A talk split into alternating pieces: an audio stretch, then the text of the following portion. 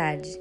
Esse áudio é para auxiliar a apostila de ciências, páginas 4, 5, 6 e 7. Brincar é muito bom, não é mesmo? Além de ser divertido, podemos aprender muita coisa brincando. Observe a obra de arte ao lado. Número 1. Você conseguiu identificar algum brinquedo nessa obra de arte? Qual? Além da cadeira atrás do menino, há outro objeto feito de madeira na obra de arte? Qual? Número 3. Do que é feito o chapéu que o menino está usando? Número 4. Esse chapéu poderia ser feito de madeira? Justifique a sua resposta. Número 5. Você sabe fazer um chapéu como esse? Observe o passo a passo. Passo número 1. Um, dobre uma folha de papel ao meio. Passo número 2. Dobre a folha ao meio mais uma vez. Passe as mãos sobre a dobra para marcar bem e depois desdobre. Passo número 3.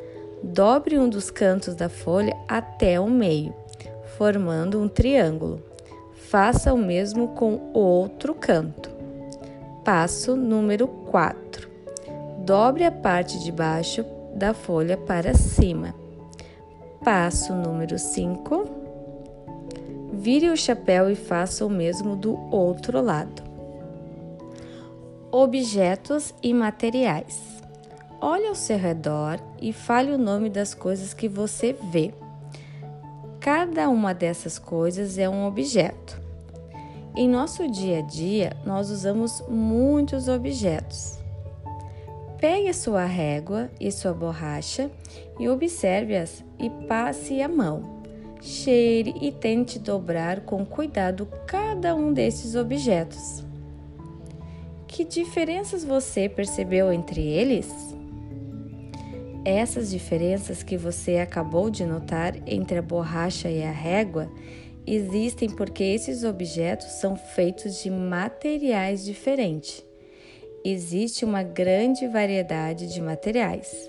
Veja o nome de alguns deles no quadro a seguir: plástico, vidro, madeira, papel, borracha, metal, tecido argila, colher feita de plástico, tesoura feita de metal e plástico.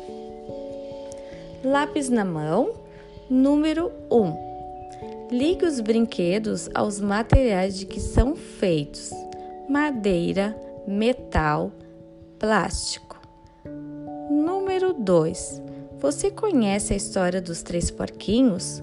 O professor vai contar para a turma. Após ouvir a história, faça o que se pede. Letra A. Pinte os diferentes materiais que os três porquinhos usaram para construir as suas casas. Letra B. Observe as imagens e escreva o nome de cada material.